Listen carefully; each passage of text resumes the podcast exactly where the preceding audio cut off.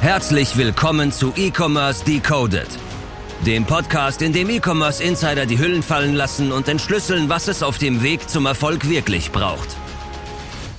Von AppScale. Und damit hallo und herzlich willkommen zu einer neuen Folge E-Commerce Decoded. Heute mit der Kathi und dem Andi von All That Matters Consulting. Freut mich, dass ihr da seid. Hi. Freut mich auch sehr. Ich freue mich auch sehr. Auch von mir ein herzliches Willkommen. Herzlich willkommen in Köln. Ihr kommt ja eigentlich gar nicht aus Köln. Ihr seid aus Also ich habe Berlin City.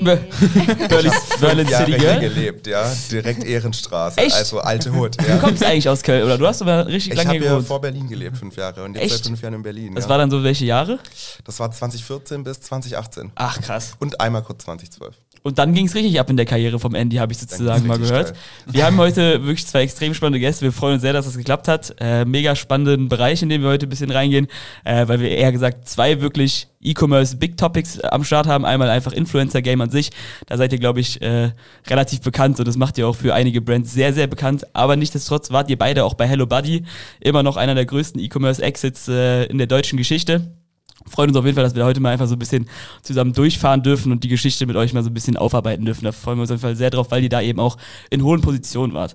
Aber lasst uns doch vielleicht einmal anfangen. Was macht ihr bei All That Matters genau? Ähm, wie seid ihr da vielleicht zusammengekommen? Und äh, wo steht ihr da so vielleicht hinsichtlich ein paar Kunden, die ihr habt? Die sind ja schon relativ I would say well known. ähm, und vielleicht auch ein bisschen was so Richtung Umsatz oder sowas, was halt in der Agentur so möglich ist. Ladies first. Give me the honor. Natürlich immer gerne. ähm, ja, also wir haben 2021 äh, zusammen gegründet. Ähm, du hast es ja auch schon gerade angesprochen, wir kennen uns schon äh, sehr viel länger äh, und mögen uns auch immer noch. Ich glaube, das ist auch immer sehr wichtig, nochmal zu sagen. Gutes Zeichen. Und wir würden sagen, das merkt man.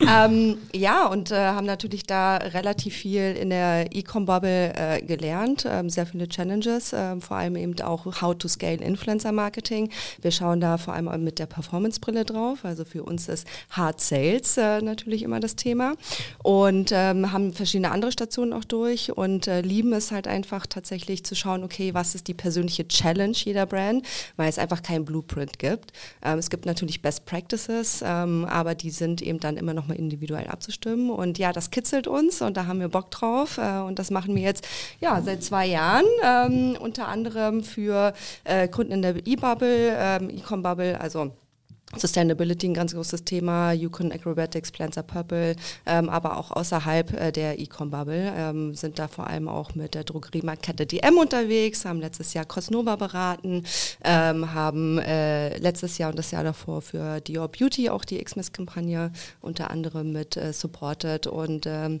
ja, freuen uns da ähm, und lernen auch mit jedem Kunden immer was dazu ähm, und sehr spannend. Ja, und mit jedem Kunden was dazulernen. Also es sind schon über 20 Projekte gewesen, jetzt in diesen knapp gut zwei Jahren, die wir es machen. Richtig losgelegt haben wir im September 21 und nach vier Monaten waren wir schon sechsstellig in unserem Umsatz, äh, in den ersten vier Monaten.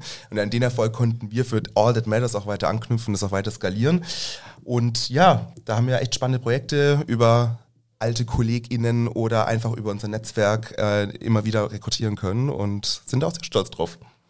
Aber seid ihr jetzt immer noch aktuell zu zweit oder wie, wie entwickelt sich das Team? Was ist vielleicht dann noch in Zukunft geplant, wenn man direkt mal am Anfang darauf eingehen möchte? Also wir waren in der Tat lange zu zweit Ja. und hatten dann aber schon auch gemerkt, wir brauchen nach und nach auch Support. Wir beraten ja oft strategisch, aber manchmal haben wir auch den, das Need oder den Need unserer Kunden verspürt, dass sie gesagt haben, hey, ihr habt so eine geile Strategie gemacht, aber wir brauchen noch ein bisschen mehr Support, operativ auch, oder jemand, der das Team führt, könnt ihr uns da unterstützen?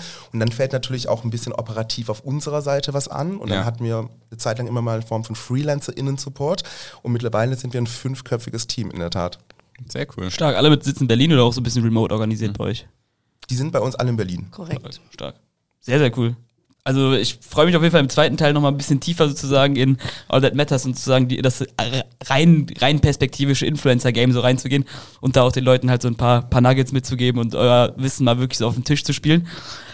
Trotzdem ist es natürlich so, dass wir hier in dem Podcast versuchen, auch immer so ein bisschen so die, die, die Personal äh, Work Experience und sozusagen die Laufbahn so ein bisschen zu, zu porträtieren.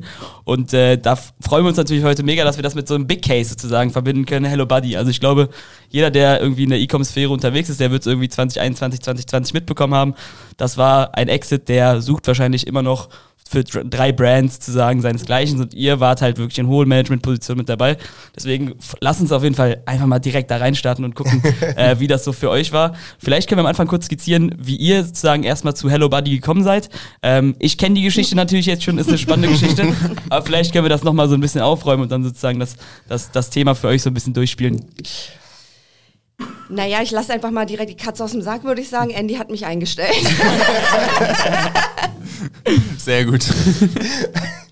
Nein, das ist, es war echt super lustig. Ich habe damals bei L'Oreal äh, die Marke NYX Professional Make-up aufgebaut in Deutschland, ja. Und das war sehr viel Awareness auf eine Marke und auf Produkte bringen. Das war Influencer-Marketing in den guten alten Zeiten. Also du hast den Leuten Produkte geschickt und sie haben es gratis gepostet. Stories gab es noch nicht und irgendwie war das alles noch ein bisschen anders und es hat sich sehr schnell gedreht. Wir reden ja wirklich von irgendwie 2015, 16 hauptsächlich. Und es war aber viel auf Brand und Branding-Fokus. Und ich wollte irgendwie die Macht von Social Media und von Influencer-Marketing verstehen und deswegen auch, auch mal auf die Performance-Seite blicken und dann zu Hello Body super schnell, super viel Verantwortung, mehr Abteilungen dazu bekommen und ich habe ich hab schon die ganze Zeit immer so geschrien, ey, ich brauche jemand, der datengetrieben hier die Performance komplett vorantreiben kann. Vor allem, wenn ihr wollt, dass ich noch X, Y und Z mache.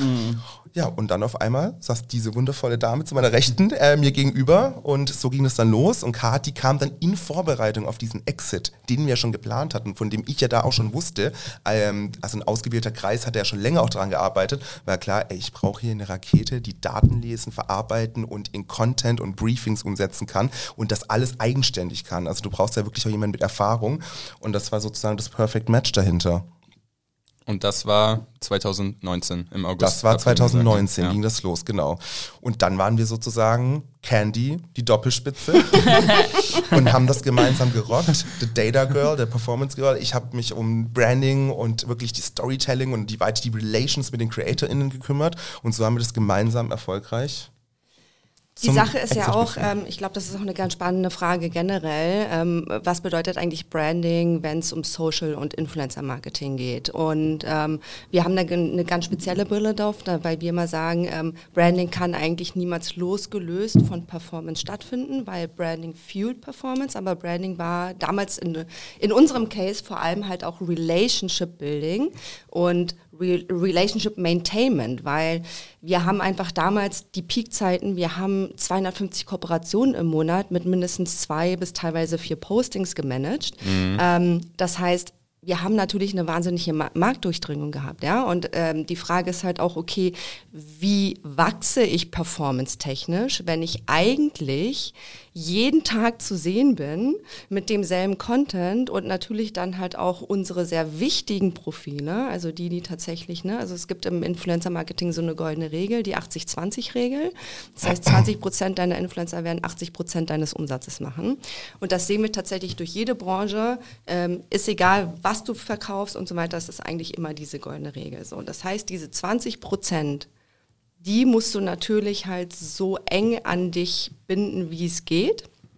Und wir haben natürlich relativ kritische Stimmen dann auch bekommen zu der Zeit, dass dann die Influencer gesagt haben, ja, aber was macht mich denn jetzt noch besonders, ne, wenn ich mit dir weiter kooperiere. Und da war eben dann dieses Branding-Thema so wichtig. Da kamen die ganzen Themen ähm, Insta-Lives, Co-Creations, Branding, Influencer-Branding-Trips und so weiter und so fort dann halt ins Game. Ähm, und da waren wir ja auch mit tatsächlich die Ersten, die sowas vor allem auch monetarisiert haben dann. Ne? Ja, und auch der Effekt, den das hatte, du wurdest dann auch nach unserer Zeit bei Hello Body auf Geburtstage von den CreatorInnen eingeladen, ne?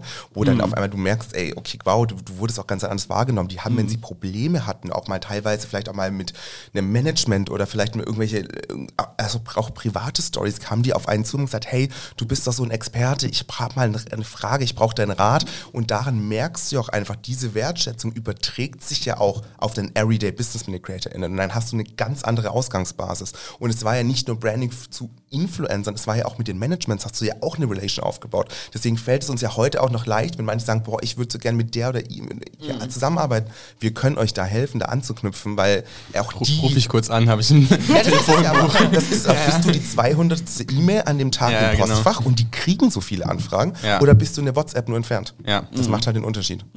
Aber ihr habt das Thema ja nicht komplett alleine gemanagt, wenn Kathi so eben nebenbei gesagt hat, es waren 250 Kooperationen mit drei bis vier Postings. Also ihr habt ja auch ein Team. Wie groß war das dann in dem äh, Moment? Zum Schluss an die 15 Leute. Nur Okay. Influencer-Marketing. Ja, ja, genau. Genau. Das ist schon krass. Das muss Also, sich mir vorstellen, ne? also wenn 15 Leute sich in Vollzeit einfach darum kümmern müssen, äh, irgendwie Kooperationen abzuwickeln, dann muss es auch schon gut gemanagt sein und ist nicht einfach irgendwie das, was äh, der CMO nebenbei so in der Ja. letzten halben Stunde des Tages macht. Aber wir haben schon auch darauf geachtet und deswegen waren das auch so viele, dass manche zum Beispiel Projekte hatten, ongoing auch neue Profile zu sourcen. Und wir haben auch ge darauf geachtet, dass nicht mehr als also ein Influencer-Marketing-Manager nicht mehr als 25 bis 30 Profile maximal betreut, Ja. damit du überhaupt die Möglichkeit und den Raum hast, auch abgesehen von Briefings und, und Execution zu beobachten, der Postings und so weiter, auch den Raum hast, auf die einzugehen Ja. und auch diese Beziehung aufzubauen und dass die auch Bock drauf haben, auf das Event zu kommen, weil sie auch dich wiedersehen möchten. Das ist natürlich auch ganz wichtig. Und wenn ich heute mitkriege, dass teilweise ein Influencer-Marketing-Manager 70, 80 Kooperationen ähm, ja, streamline und managen muss, denke ich mir, ja, dann bist du eigentlich nur eine Abarbeitungsmaschine und das Individuelle und die Relationship geht dabei halt verloren. Ja, okay. Ja, das ist, glaube ich, ein Punkt, der, den sieht man sehr, sehr selten irgendwie. Man spricht irgendwie einfach nur über das Game, Influencer, bucht man und sonst irgendwas, aber sozusagen, dass da ja auch immer noch irgendwie ein Menschen persönliches Verhältnis ja. entstehen muss eigentlich, damit es ja irgendwie auch dann irgendwie dem Branding irgendwie wieder positiv ins Korrekt. Beine spielt. ist Es dann natürlich irgendwie vollkommen negativ, wenn es halt einfach nur so, ja, take my money and do the job und wenn du irgendeine Frage hast, kannst du mir eine E-Mail schreiben und die antworte ich irgendwie in sieben Business Days. So vom Total. Und das ist auch was, was wir sehr oft in der Beratung heutzutage haben, äh, wenn wir mit Brands sprechen, dass wir immer erstmal sagen müssen, hey, es ist ein People-Business, es ist kein Media-Buying. Ähm, Influencer sagen auch mal nicht das Richtige, sprechen vielleicht mal deine Brand nicht 100% richtig aus oder das Produkt oder vergessen vielleicht auch mal einen Inhaltsstoff zu sagen. Aber darauf kommt es auch nicht an. Es kommt auf die Emotion und auf die Storyline, die transportiert wird, an. Ähm, und Meistens ist es sogar so, dass genau diese imperfekten Stories dann die sind, die der Traffic-Treiber sind, ne? ähm, weil sie eben unperfekt sind und dadurch halt emotional catchy. Also die beste Story, die wir damals hatten, eine unserer Stramm-CreatorInnen, Kölnerin. Darf man den Namen, darf man den Namen sagen oder ist das? Ja, natürlich, die Stories alle in ihren Highlights sofort noch. schauen, genau, ist noch in den Story. Äh, aber darf man den Namen vom Influencer? Ja, Die die Kim. Kim. Okay. Die Kim, Kölner Influencerin, hat die Story immer noch in ihren Highlights drin. Ich verstehe bis heute nicht, warum sie Wird den auch Code- immer zu Karneval repostet. Genau, deswegen Echt? war es Ja. jüngst am 11.11. wieder live. Und die hat ja damals an dem Tag eine Story gehabt. Hatten wir alle irgendwie so auf dem Schirm, dass der 11.11. war. Eigentlich haben wir das sogar immer eher vermieden, gerade bei den Kölner Girls, weil wir wussten, ja, okay, die Die sind saufen vielleicht auch halt unterwegs. sie, die saufen ne? sich ab Simon die Jucke voll. Da bist du Ja, vielleicht nicht klar. so am Handy. So, und ähm, dann hat sie halt, war Karneval feiern, ne? Und hat halt abends und hatte noch eine Freundin von ihr dabei, sich halt abschminken müssen. Und dann ist ihr eingefallen, ach, ich habe ja noch die Hello Body Story. Und hat sich halt in ihrem Zustand abgeschminkt. Unfassbar lustig. Ja. Tolle Story. Hat auch mega funktioniert. Und dann gab es natürlich die Freundin die ganze Zeit, das kannst du nicht hochladen. Kim, das kannst du nicht hochladen. Ah ja, ich mach das schon. und ich meine, also die Story, also hier, Kim, falls du zuhörst, liebe Grüße gehen raus. Die Story ist heute noch als ihre Highlights abgespeichert. Es kam so unfassbar gut an und es war einfach authentisch, ja. Und natürlich, ich meine, sie musste sich auch noch abschminken. Und mit was macht sie es? Natürlich mit unseren geilen Produkten, weil sie die auch einfach geliebt hat. Und wir, wir waren nicht die Brand, die gesagt hat, das musst du löschen, geht's eigentlich noch? Nein, wir haben das gefeiert. Und sie hat das gefeiert, dass wir es gefeiert haben. Und es hat by the way auch 1A konvertiert. Also, Ja. ja, ja, die Leute raffen das, es war echt, Ja, es war sie, es war authentisch. Und das ist genau wie Kathi sagt, du musst eine Emotion rüberbringen und du musst so auch so ein bisschen diesen Enthusiasmus rüberbringen. Die Leute merken, vor allem deine FollowerInnen, die merken, ob du irgendwas gerade abliest oder ob du wirklich Bock darauf hast. Und das ist halt eben der Schlüssel gewesen. Und das haben wir damals extrem gut hinbekommen. Und das sind halt die Sachen, die neben Daten und KPIs, wo es halt eben auch wirklich auf Relationship und auf Enthusiasmus bei den CreatorInnen auszulösen ankommt. ist, glaube ich, ein guter Punkt. Äh, wir wollten ja auch so ein bisschen über sozusagen die Strategie dann hinter eurem Influencer-Marketing bei Hello Buddy sprechen und ihr seid dann ja im weiteren Verlauf nochmal in beide neue Positionen gegangen. Das war ja schon hohes Management, kann man ja einfach so sagen. Ähm, ich würde sagen, von diesem, man sieht das dann wahrscheinlich nicht mehr so ganz aus so einer operativen Brille, sondern man muss dieses Thema eher strategisch sehen. Man muss es eher sozusagen der Dirigent hinter der Strategie sein und nicht mehr sozusagen der reine Executor sein. Ist, glaube ich, sehr, sehr spannend, weil, weil glaube ich, viele Brands, die auch diesen Podcast hören, die sind nicht auf dem Level wie Hello Buddy, aber die entwickeln natürlich auch irgendwo sozusagen Strategie für, Strategien für ihr Influencer-Game. Wie sah das bei Hello Buddy so hands on the job aus? Wie habt ihr sozusagen dann diesen Switch gemacht zum Country Manager und zum Head of Branding, zusammenzuarbeiten und einfach eine ganzheitlich geile Strategie zu entwickeln? Was waren da so Erfolgsfaktoren? Also hat man, glaube ich, gerade schon, das, was du gerade alles gesagt hast, das hat man schon rausgehört, dass das auf jeden Fall mit reingespielt haben muss. Aber was waren so vielleicht noch so ein paar Punkte? ich glaube, der Main Switch war in Vorbereitung auf den Exit und auch bevor Kati dann kam, war klar, ich kann das gar nicht alles streamline, ja. Du brauchst dezidiert Leute, die sich einmal wirklich top-level strategisch darum kümmern und du brauchst auch ein 1A-Team, was dir in der Ausführung hilft. Deswegen war klar, wir brauchen jemanden, der komplett das Performance-Thema nimmt, dass ich komplett das Thema Branding machen kann. Und so haben wir es auch gemacht. Wir uns haben ja teilweise trotzdem die gleichen Leute zugearbeitet, nur für Performance-related Topics zu Kati und also zum Beispiel bei Social Media, das Social Media Team hat alle Branded-related Topics mit mir gemacht, alle Performance-related Topics mit Kati. Und ich meine, wenn du über 90 Prozent deines Umsatzes auf Instagram generierst, dann ist es ja klar, dass du auch wirklich mit dieser Brille herangehen musst, dass du sagst, hey, es muss von A bis Z stimmig sein. Ich kann nicht nur schauen, dass ich auf einem Kanal super präsent bin und die anderen lasse ich so nebenher mitdümpeln. Wir haben einen Exit vorbereitet. Wir mussten da wirklich schauen, okay, das ist die Strategie, das bedeutet das kurzfristig, mittelfristig, langfristig. Ihr müsst auf Performance das machen. Und das bedeutet, ich meine, Kathi, das ist so unsere liebste Story. Wir hatten die Rabattschlacht damals begonnen. ich musste. So, und was bedeutet das für die Du hast Deutschland Kanäle? für immer verändert. Ich habe tatsächlich Deutschland, äh, das Influencer-Game, äh, sehr geprägt. Ja. äh, schuldig im Sinne der Anklage. Aber das wird dann auch einfach zu so einem Strategiebaustein oder was? Wie kann man sich denn sowas vorstellen? Naja, also es war jetzt natürlich nichts, ähm, was wir super gerne gemacht haben. Mhm. Ja, also es ist natürlich auch von mir sehr kritisch hinterfragt worden.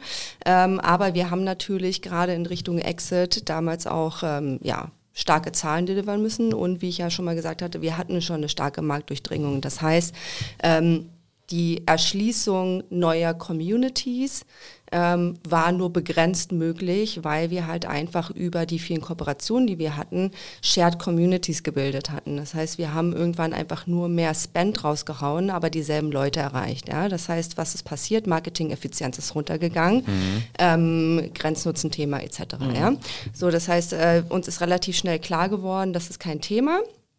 Wir haben dann sogar ähm, damals auch noch 2019, Ende 2019 mit der Black Week angefangen, Performance Marketing stärker zu machen, weil wir gesagt haben, wir wollen Multichannel werden. ähm, auch interessantes Learning gewesen, weil wir tatsächlich dann äh, sehr schnell gemerkt haben, oh, wir haben hier ein Attribution-Problem, weil wir letztlich auch hier eigentlich doppelt Spend auf dieselbe Zielgruppe gejagt haben. Ähm, und das ist ja auch ein Thema, was viele interessiert. Auch andersrum gesehen, was ist, wenn ich über Performance Marketing gescaled habe, wie gut kann ich dann Influencer Marketing für mich on top dazu packen? Ja, das ist ja eine strategische wichtige Frage. Ähm, und was bei uns einfach den Unterschied gemacht hat, ist, wir hatten einfach immer volle Datentransparenz. Ja, wir hatten halt intern ein eigenes Tool gebaut ähm, und alles, was wir gemacht haben, war bottom-up geplant aus den Daten heraus. Ja, also wir sind niemals hingegangen, haben gesagt, wir wollen jetzt branding-technisch oder das Produkt pushen oder wir wollen die Storyline oder so, sondern wir haben immer geguckt, okay, was interessiert unsere Communities?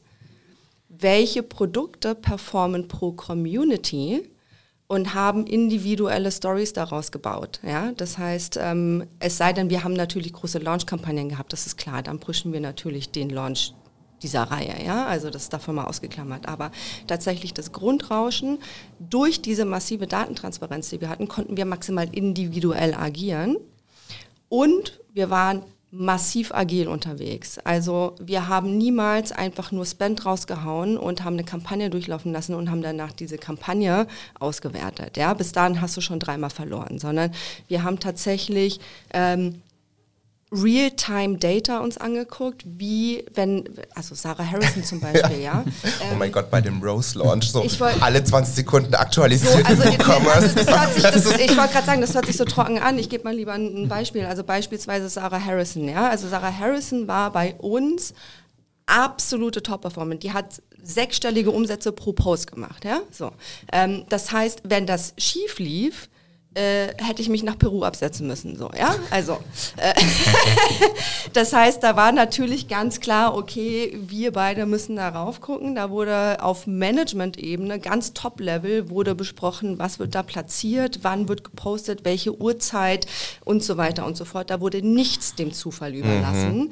Und dann wurde tatsächlich mit Du hattest immer noch ähm, die direkte Kommunikationslinie zum Management ja, mhm. äh, nebenbei über WhatsApp oder Telefonat und, und, tatsächlich Standleitung und der Post ging raus und wir konnten in den ersten 20 Minuten sehen, wird das gut oder wird das Echt? schlecht. Ja. ja. du hast halt in Realtime aktualisiert die Orders und ah. du wusstest, okay, in 30 Minuten die ersten 300 Orders heißt, wir sind auf einem guten Track oder nicht. Also das sind jetzt einfach mal Beispielzahlen. Ne? Was so spannend war, ist, ja, ich habe die auf WhatsApp gebrieft, Sarah war auch bei mir zum Beispiel oder generell die CreatorInnen, wo wir gesagt haben, die, die brauchen extra, die haben eine extra ähm, Bedeutung für uns, sowohl von Umsatz, aber auch aus Brandinggründen. Die habe ich dann noch persönlich betreut und wir saßen halt da zusammen ne? und dann wird halt sowas getrackt. Und dann weißt du in Realtime, wenn irgendwas nicht passt, ich kann anpassen. Und dann kannst du mal schreiben, hey, ich glaube, die eine Slide war missverständlich, kannst du das bitte nochmal kurz anpassen? Lieber wird die letzte Slide nach 20 Minuten gelöscht und mal neu hochgeladen, als dass du dann erst am nächsten Tag mal reinguckst, ach, wie lief eigentlich? Das, und ich sag mal so, das haben wir vor allem in Vorbereitung auf Exit und während wir in dieser Phase waren, äh, sehr stark gemonitort, aber auch davor haben wir da nichts im Zufall überlassen. Also gerade bei den großen Deals, die so ein relevanten Bestandteil mhm. des Umsatzes ausmachen, war es natürlich für uns super wichtig zu schauen, okay, läuft es gut an, nicht oder wurde vielleicht irgendwas falsch gesagt, was zu hart ist, also nicht irgendeine Feinheit, sondern irgendwie eine falsche Info oder das Angebot wurde falsch erklärt. Und darauf mussten wir achten und das haben wir getan und deswegen war es uns halt auch so gut möglich, das alles vorzubereiten und Hand in Hand da gemeinsam diesen Exit durchzuführen. Aber auch nochmal wegen zum Thema Rabatten, ne? Wir haben das gemacht und unsere Leute, die Kundinnen, die wussten, krass, das ist ein geiles Offer, weil die Marktdurchdringung so stark gegeben war. Mhm. Und wir haben das gemacht. Ich meine, wir als Marketeers haben von Anfang an gesagt, boah, das ist ein Short-Term-Thing. Das wird mhm. uns einen kurzen Uplift bringen, aber das wird nach hinten raus zu einem Problem. Das ist kein nachhaltiges Wachstum. Aber es wurde sich dann eben aus diversen Grund, Gründen dafür entschieden was das ja ausgelöst hat, ist, dass die ganzen anderen E-Com-Players, die erst später mit Insta-Stories angefangen haben und auch wir in 20, 30 Prozent waren, gedacht haben, oh, ich ziehe mit. Ich muss ja jetzt mit. auch ja, sowas machen. Ja. Weil die aber noch nicht so eine Marktdurchdringung hatten und weil die vielleicht ja. noch nicht so lange da waren, hat das für die entweder nicht so gut funktioniert oder sie haben gar nicht, ich meine, wir haben das gemacht, dieses beispielsweise 60 Prozent gegeben mhm während wir auf Profitabilität optimiert haben. Also zieh das mal rein. Mhm. Das bedeutet, wir haben es ja ganz genau durchwählt, was muss für ein Mindestbestellwert drin sein. Was bedeutet das? Kati hat dann erstmal einen Testrun gemacht, bevor mhm. wir das groß ähm, als Kampagne gespielt kind haben. Kind of A-B-Testing Da gab es Leute im Markt. so ein bisschen Bonnie und Clyde des Influencer Games bei Hello Buddy. Da gab es Brands im Markt, das wissen wir einfach, ne, es ist, am Ende ist es auch irgendwie eine kleinere Bubble. Das ja. weißt du so aus der, aus der ähm, Gründerszene und so. Mhm die hatten von 30% auf 50% erhöht und haben dann gemerkt, dass es beim AOV von 70 Euro ja auf einmal unprofitabel war. Das ist denen erst danach aufgefallen. Also da, da merkst mhm. du mal, wie wichtig halt dieser Datenansatz ist. Und das haben wir halt gemeinsam dann super bewiesen. Was war so ungefähr der Scope vom Umsatz her? Es ist relativ schwer als Außenstehender, das irgendwie äh, herauszufinden, auf was für ein Scope Hello Buddy das war, aber das war ja schon deutlich achtstellig, ne? Also wir reden da ja schon über jährlichen Umsatz auf jeden Fall irgendwo zwischen, also ich will mal sagen, auf jeden Fall 35 bis 60 Millionen werden es irgendwie gewesen sein, irgendwie sowas, ne? Ja, Umsatz, Net Revenue, wir äh, gucken ja uns ja nur an, was reinkommt. Ja, aber sowas so ungefähr die Ecke war das, einfach nur mit die Leute vielleicht vergleichen können. Also wir ja. reden da jetzt schon, man kann es auch nochmal vergleichen, es war 2020, äh, da war der E-Commerce auch noch ein bisschen anders, da war die Corona-Pandemie noch nicht so richtig am Reinschieben, wäre es vielleicht zwei Jahre später passiert. Äh, also wir haben damals... Also schon auf jeden, genau, also auf jeden Fall. Von ja? Corona ultra profitiert, ähm, oder nicht? Oliver Pocher hat Hello Buddy auseinandergenommen, aus einer... Ja ich würde mal sagen, Langeweile heraus, sich einfach mal angeguckt, was seine damals noch Frau Amira, mittlerweile ja nicht mehr, ähm, alles so für Kooperationspartner hat. Sie hat sich auch davon distanziert äh. und hat dann irgendwann mal rausgepickt, so, hey, warum können die eigentlich so hohe Discounts geben? Und meinte dann irgendwie, ja, die produzieren ja wahrscheinlich nur für irgendwie 80 Cent in China, was Bullshit war. Mhm. Aber wenn du halt keine 30% Händlermarge zahlst, mhm. um dort gelistet zu sein, hast mhm. du halt ein bisschen mehr mhm. Spielraum. Aber geh mal mit diesem Shitstorm um, während du schon eine Pandemie hast, mhm. ja, und dann und noch einen Exit in den ja. letzten drei Monaten ja. davor bist. Ja. Also alle sagen immer, dass so das Q4 die stressigste Zeit ist. Also unser Q2 2020 das, also da habe ich einen Dreifalten mehr bekommen. Also ich muss sagen, wir haben, äh, wir, wir, haben da schon wirklich äh, krasse Stories auf jeden Fall erlebt. Also wir haben damals, das war so kurz vor ähm, Exit dann, ähm, hatten wir noch das Thema, ja okay, wir müssen die CM2 optimieren. Ne? Wir hatten zehn Tage Zeit für eine sechsstellige CM2-Summe. Das heißt, für den Otto-Normalverbraucher, der es vielleicht gerade noch nicht direkt weiß, was CM2 ist? Deckungsbeitrag. Ja, ja also tatsächlich Prof, Prof. so, und ähm, ich wusste schon, dass wahrscheinlich äh, so eine Diskussion aufgemacht wird. Ja, das heißt, als gute Managerin überlege ich mir natürlich, ja, was kann ich denn theoretisch meinem C-Level ähm, für ähm, die nächste Sitzung äh, mitgeben an Data? Was habe ich getestet, um dort eine Lösung zu finden? Ähm, und da wir damals ja schon ja regelmäßig auf 50 Prozent Level waren, ähm, war natürlich auch klar, ja, okay, wenn ich das in zehn Tagen rocken muss, dann geht eigentlich nur das auf einer promotionaler Ebene, weil ich kann jetzt nicht auf ein neues Produkt launchen oder sonst was. Ich habe die Zeit dafür nicht, ja. Ähm, das heißt, und wir wussten natürlich alle, oh Gott, wir wollten eigentlich nie diese 60 Prozent spielen weil wir natürlich wissen, was es nach hinten raus an Image, Credibility und so weiter für Auswirkungen haben könnte. Ähm, was wir haben es dann trotzdem gemacht, also ich habe einen kleinen Test gemacht und äh, wir haben es tatsächlich halt auch auf ein paar Stunden einfach nur ähm, limitiert, dieses Angebot und es hat alles gesprengt. Also ich hatte ein CPO, CPO von drei Euro und niedriger. Ähm, Von Vergleich vorher? Wir hatten damals so 15 bis 20 okay, Euro CPO. Ja. Ähm, also immer noch Traum im Vergleich zu heute, ja. Ähm, aber es hat halt einfach alles gerockt. Ja. ja? Und ähm, habe das dann so, ja, Mutter ging schon wie so, ich habe hier mal was ge getestet. ich stand in der Küche, ich habe was gebacken. Äh, habe aber natürlich die Red Flags auch mitserviert, da mhm. ich gesagt habe, wir müssen äh. damit rechnen, dass wir dann, weil wir natürlich vor allem, dass eine Bestandskundenaktivierung sein ja. wird und wir natürlich dann entsprechend Wiederkaufsrate und so, das wird sich halt alles entsprechend dann mit ne, ins Negative verändern. Mhm. Nur damit ihr das wisst. Ich weiß noch, wie Kathi mich das war an der Test war an dem Wochenende, wie sie mich an dem Freitag davor, wir zu zweit telefoniert haben, so, ich muss das jetzt doch mal antesten. Ich so, hey, ja, mach, okay. Und wir haben natürlich auch schon, das war ein ewiger Call, wieder auch schon, okay, was sind eigentlich die Pros und Cons und was müssen wir eigentlich delivern, ja, ja. als Candy-Doppelspitze. Und ich weiß das noch ganz genau, das war natürlich, ja, da fragst ja. du dich natürlich auch als Marketeer, okay, that's the goal, that's what's gonna happen, mm, ist ein bisschen schwierig, aber überleg dir mal, ich meine, das muss man sich mal auf der Zunge zergehen lassen, ja, für dann nach dem Test, für diese 60%-Kampagne. Ich meine, Heute, wenn du Influencer ein ROAS von drei hat, lässt du die Korken knallen. Damals haben wir den mit drei, die erst gar nicht für diese zehn Tage berücksichtigt, weil wir schon wussten, it's not gonna be enough. Also das war das Level, ja. auf dem du unterwegs warst. Ja. Ja, ja, und dann äh, ging der Höllenritt ja eigentlich erst los, ne? Ähm, weil das wurde dann natürlich genehmigt. So. Und ähm, wir waren natürlich, wir gingen halt alle schon äh, am Stock damals, mhm. ja, und das Team war natürlich. Vor allem halt, auch vor allem das hohe Management, ne? Irgendwie muss ja irgendwie so voll im Job fokussieren, aber auch irgendwie so langfristig den Exit irgendwie so ja, im Kopf haben. So das Team bei uns. Also total auslaufen. Das Team, das Team, ja, die haben natürlich auch, die waren, das waren ja auch alles äh, Top-Performer, ja. Mhm. Also die haben natürlich auch geschrien, haben gesagt, boah, wie soll ich das jetzt meinem Influencer erklären? Und äh, ich habe ja auch meine Ziele, wie soll ich die mhm. im nächsten Monat schaffen? Also die haben das natürlich auch alle durchdrungen, ja. Das heißt, da war natürlich auch ganz viel intern dafür ja, Werbung machen mhm. auch, ne, zu sagen, hey komm, wir müssen jetzt als Team, wir haben dieses höhere Ziel, Verkaufsprozess und so weiter und so fort. Ähm, und äh, für mich war damals einfach einer, da kriege ich heute noch Gänsehaut, wenn ich darüber spreche, die schönste Geschichte einfach, dass wir damals im Team gesagt haben, so, okay, wir müssen das jetzt rocken, wir gehen alle am Stock, das ist jetzt auf die Zielgerade, wir machen das jetzt, ja. Ähm, und damals eine äh, Mitarbeiterin noch gesagt hatte, hat mich angeguckt und es war tot Totenstille und hat gesagt, Kathi, meinst du, wir schaffen das? Oh, ich krieg direkt wieder ganz ähm, Und ich habe sie angeguckt und ganz ehrlich, ich hatte keine Ahnung, aber ich habe sie angeguckt, ich habe gesagt, wenn ihr das nicht schafft, dann keiner. Mhm. Und die haben so Gas gegeben, die haben 15 Stunden gerockt, die haben das Wochenende durchgerockt, die haben alle dran geglaubt und wir haben es geschafft und es war einfach nur so ein Once-in-a-Lifetime-Experience. Mhm. Aber kann man das schaffen, wenn man kein Ende in Sicht hat? Weil, also, ne, Nein. relativiert das jetzt schon gut, aber genau. so zu sagen, okay, jetzt sind nur drei Monate, die jetzt Vollgas durchziehen müsst, wenn das jetzt nicht so ein klar formuliertes Ziel gewesen wäre, wäre es wahrscheinlich schwieriger geworden, oder? Auf ja. jeden Fall. Also ich sag mal so, diese, diese eine Story, wo wir dann wirklich auf die, ähm, auf die 10 2 optimieren mussten, das waren wirklich, da wussten wir, okay, wir haben jetzt nochmal 10 Tage. Ja. So, it's uh, ride or die. Ja. Und ähm, da war das dann halt wirklich nochmal dieser letzte, das war auch das, die Situation, die Kali ja, okay. erzählt hat. Also, klar, davor war es auch schon super viel Arbeit. Ja, das kann ich mir nämlich vorstellen. Aber das hat halt auch nur funktioniert, weil es halt das Markensetup halt eben an dem Punkt schon stand und dann auch klar war, dieses Offer wird alle wieder zum Shoppen und zum Zugreifen motivieren. Vielleicht auch die jetzt, äh, die Bestandskunden, die in den letzten Wochen schon mal gekauft haben. Mhm.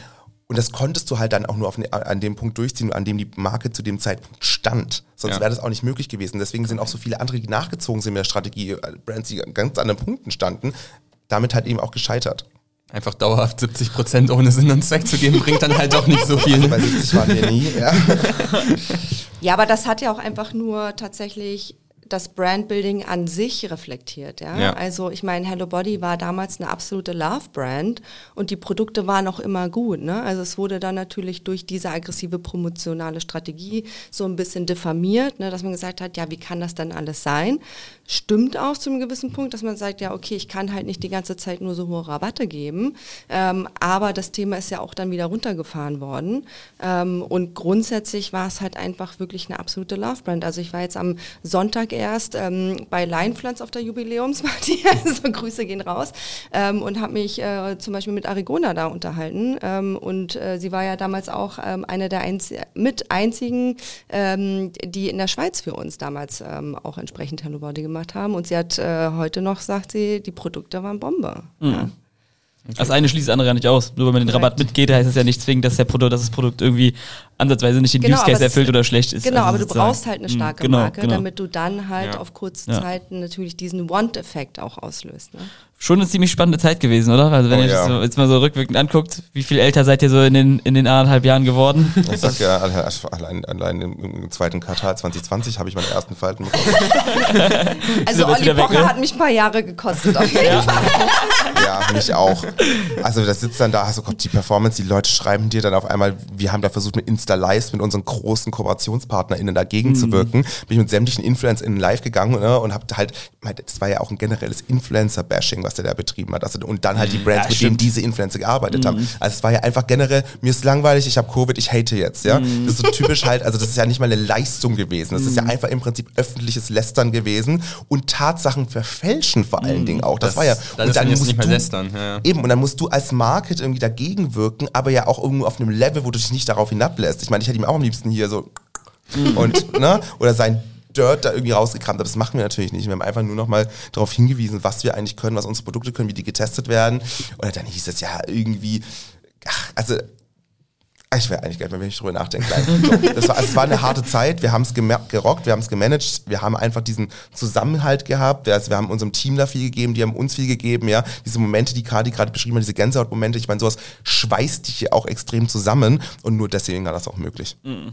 Richtig spannend. Was würdet ihr, wie seht ihr so die Zeit so persönlich rückwirkend? Also irgendwie, man sieht ja, ihr beide sitzt immer noch zusammen hier. Also das heißt, es muss euch beide ja schon extrem zusammengeschweißt haben. Äh, ist, glaube ich, auch irgendwie einfach so, äh, macht wahrscheinlich auch irgendwie einfach irgendwie dann doch irgendwie am Ende auch einfach maximal viel Spaß, wenn man sowas es irgendwie zu zweit von oben irgendwie ja. einfach steuern kann, sich also seine eigenen Strategien zusammenbauen kann. Aber nichtsdestotrotz, es ist ja trotzdem immer noch nicht, nicht zu vergessen, einer der größten Exits, die es halt jemals gab, die ihr halt wirklich mit vorbereitet und maßgeblich. Also wenn Influ Influencer Marketing 75% vom Umsatz ausgemacht haben, dann muss man sich nicht überlegen, was für eine Arbeit ihr sozusagen da reingesteckt habt. Also das ist, das ist ja jetzt nicht so, wie als wäre so, ja, das haben wir mit aufgebaut und sonst irgendwas. Also ihr habt da ja schon, ihr habt da ja für deutlich achtstellige Umsätze gesorgt. Das ist ja mega mega krass. Also, wie ist das so mhm. rückwirkend für euch? Betrachtet so auch nochmal die Zeit, wenn ihr das so reflektiert? Ihr werdet ja auch immer, wenn ihr euch jeden Tag seht, ihr werdet da ja zwangsmäßig immer so, ach, weißt du noch da und hier. so, wie war das? Das ist so, also ich stelle mir das so krass vor. Also. Macht man das oder ist. Hey, die Leute sagen ja immer, du, ähm, man erinnert sich nicht an die Nächte, in denen man viel Schlaf bekommen hat und das wird immer mit Feiern gehen verbunden. Nein, das hat auch mit, wir haben da zusammen echt was krasses gerockt und viel gearbeitet und wir haben das Ziel erreicht. Ich glaube, das ist auch einfach dieses einschneidende Erlebnis da gewesen. Nein, also so viel reflektieren wir da eigentlich gar nicht so. Ab und zu gehen wir mal mit unserer alten Chefin, Gründerin Monique äh, essen und dann, dann schwelgst du mal wieder in alten Zeiten. Oder wenn ich mal wieder äh, InfluencerInnen von damals sehe, dann also, ne, es war auch wieder, ach, weißt du noch damals? Und wir haben natürlich auch die Momente, aber wir sind ja auch wirklich, wir haben ja so viele Langzeitprojekte als aktuelle Kunden. Mhm. Das heißt, wir sind ja auch da in den Strategien und so weiter drin. Und das ist ich meine, man denkt immer, das ist ja alles noch nicht mal knapp oder gerade mal so drei Jahre her, aber in der Zeit hat sich so viel gedreht, dass wir gar nicht mehr jetzt so sagen können, ach, wir müssen mal den Case von damals wieder zum Leben erwecken. Nein, also es hat sich einfach viel neu geändert, mhm. vieles muss neu gedacht werden, vieles haben wir damals schon richtig gemacht und waren Vorreiter, was jetzt Standard geworden ist, wo wir jetzt aber wieder mit anderen Techniken beispielsweise, äh, beispielsweise wieder einen Schritt weiter sind und deswegen passt sich das alles an und dann gerät sowas schon auch manchmal in Vergessenheit und deswegen sind gerade solche Podcasts schön, wenn man da wieder so die Memory Memory Lane runterläuft. Ja. Also ich mache heute keine 60 Prozent mehr, keine Sorge. Sehr gut. Das äh, will ich auch hoffen, weil also man, man kann es ja auch, also man hat es ja dann gesehen, äh, Hello Buddy wurde dann ja verkauft an Henkel für also im Internet kann man nachlesen, 300 Millionen. Äh, wir, verein, wir vereinbaren Stillschweigen, aber tendenziell würde man sagen, so hoch. Ähm, aber das ist ja jetzt schon so, dass es dann langfristig ja schon dann irgendwie da auch dann irgendwie doch mit dem Branding zu Problemen kam. Also einfach zu sagen, neue Führung dann schlecht übernommen. Die beiden Influencer-Chefinnen und Chefs sind beide einfach gegangen. So, nicht einfach gegangen, aber zu sagen, ihr habt sozusagen mit dem Exit ja auch ungefähr äh, Hello Buddy verlassen. Und dann ist das Ding ja eigentlich so ein bisschen in Schieflage geraten. Klar, ihr könnt ja nichts dafür, aber da merkt man ja schon sozusagen, wie, wie sensibel man eigentlich auch mit diesen Themen umgehen muss, wie sich das dann auch einfach langfristig äh, halt auswirken kann. Und man hat, glaube ich, dann sozusagen in, dem, in der Veränderung gesehen, dann auch jetzt sozusagen mit dem, mit dem Verkauf an die Grenion Brands Group, äh, dass es halt schon so ist, dass das halt schwierig ist, für wen zu fangen, der da keine Ahnung hat. Und Henkel würde ich jetzt nicht sagen, dass da das extremste Know-how äh, in den Bereichen war, wo ihr halt einfach die extremste Expertise aufgebaut habt, ne? Also ich glaube, das hatte, das hatte mehrere Gründe, ähm, warum die das vielleicht nicht so ganz weiter fliegen lassen konnten. Ich meine, man kennt ja auch nicht alle Details. Ähm, ich glaube einfach, dass es so war, dass viele bei uns einfach, also generell aus der Firma, auch nach dieser harten Zeit erstmal gedacht haben, sie brauchen jetzt erstmal einen Break oder sie wollen jetzt erstmal was anderes machen, ne? Oder waren dann irgendwie schon irgendwie zwei, drei Jahre dort und es war vielleicht auch bei, bei vielen auch aus unseren Teams der erste Job, die dann irgendwie auch eine neue Herausforderung gesucht haben. Und man hat es vielleicht auch irgendwo versäumt, so sicherzustellen, dass die Leute auch eine gewisse Zeit bleiben, die ja diese digitale Expertise mitbringen. Und vielleicht, also in meinen Augen wäre diese in dieser Eingliederungsphase in so einem großen Konzern nötig gewesen, damit man an diese Erfolge anknüpfen kann. Und das wurde nicht ganz so gewährleistet. Und ich persönlich glaube, dass da vielleicht einiges dann mhm. schiefgelaufen ist. Können wir noch mal kurz festhalten, wann ihr raus seid? Ich glaube, Kathi, du direkt beim Exit oder mit Korrekt. dem Exit quasi und du dann ein bisschen später? Ja, äh, ich bin im ähm, Q4 2020 dann raus. Ja, okay. Also ein, zwei Monate dann äh, ja. danach. Ja, okay. Na gut. Gibt es rückwirkend eine noch, also ihr seid ja auch äh, nicht von Traurigkeit geprägt. Gibt es irgendwie so jeder eine Geschichte, die lustigste Hello Buddy Geschichte mit irgendwie einem Influencer oder sowas, die ihr irgendwie erzählen könnt oder muss, muss, auch nicht nur, nur auf Hello Buddy bezogen sein, auch gerne irgendwie aus dem eigenen Case. Nur, äh, das ist, ich fand jetzt gerade mal so mega schön, ihr habt so voll viele direkte Insights gegeben mit Namen und so, das dann habe ich voll schön zu verstehen. Ich glaube, wenn das sozusagen einfach schon im normalen Gespräch rauskommt, dann schlummert da vielleicht noch so die eine oder andere Geschichte, die schon lustig wäre zu erzählen. Andy guckt auch schon so ein bisschen so. Welche uh, jetzt? Ja, welche von den vielen? Gott. Als ich mal von unserer Sommerparty mit ein paar Drinks-Intos aus Versehen live gegangen bin, ich dachte, ich bin auf einem privaten Account. Das war der Hello Body Account, fand ich ganz lustig. Highlight von mir. Oder eher Lowlight. Das war, kam lustig an. Ähm, oder auf einer der Influencer-Reisen, wo auf einmal mein Job nicht nur war, vor Ort für das Wohlergehen zu sorgen und dafür, dass jeder sich wohlfühlt, sondern vielleicht auch mal Haare in die Höhe zu halten aufgrund diverser Umstände. Alles schon passiert, aber auch alles menschlich. Ne? Also das sind einfach so aber Sachen, die einem natürlich dann persönlich in Erinnerung bleiben. Ähm, nee, und eines der wirklich, also Highlights, was ich vorhin schon gesagt habe, so Kim's Story damals Karneval, finde ich immer wieder noch lache ich jedes Mal wieder und freue mich immer so, ach wie schön. Und frage mich jedes Mal, warum die jetzigen Besitzer nicht diesen Code, der ja da auch noch drin steht, mhm. vielleicht einfach heimlich auf aktiv setzen. Ach so. Ich meine, das wird immer wieder neu gepostet an Karneval. Das wären gratis vielleicht, was, um die 100.000 Story-Views? Wo ist Minus? Nick, wenn du den Podcast hörst. Hier ist auf jeden Fall ein kleiner Umsatzschlummerer. Also als wir damals da waren, war der noch offen bis zum Ende. Du? Auch irgendwas oder würdest du, würdest du da einfach so mitgehen? Ich würde auf jeden Fall so mitgehen. Ähm, ich glaube, die Sachen, die ich habe, sind ähm, nicht so ganz ja, frei. okay. Lassen wir das mal stehen. Dann würde ich sagen, war das doch äh, eine coole Abrundung von dem, von dem ersten Teil, von so ein bisschen der Story, äh, wie ihr euch bei Hello Buddy kennengelernt habt. Bevor wir jetzt zu All That Matters Consulting weitergehen und da vielleicht noch ein bisschen mehr Insights zu Influencer-Marketing geben, kommen wir mal zu einer von zwei Fragen, die wir jedem Podcast-Gast stellen. Und das ist die Frage, mit wem würdet ihr gerne mal einen Kaffee oder ein Bierchen trinken gehen? Würde auch ein Aperol gehen. Genau. Also ich wollte genau sagen, also, also äh, das, das muss man ganz ehrlich sagen. Wir sind hier in der, in der 36. Folge im neuen Jahr und das ist das erste Mal, dass wir geschenkt bekommen haben. Oh. Also, das ist gelogen. Was zu saufen. Wir haben noch was zu trinken, was zu trinken. Okay, verstehe. Ja, ja, zu trinken. Es war kein Bier und es war kein Kaffee. Genau, deswegen wollte ich genau sagen. Also ja, wir haben ja auch schon zwei Espresso Martinis um 9.30 Uhr getrunken, oder nicht? Ja. Berliner Luft. Und Weißwein Cuvée übrigens. Ja, aber vielen Dank auf jeden Fall dafür. Aber man merkt auf jeden Fall, es, es wird eher in die Drink-Richtung gehen wahrscheinlich.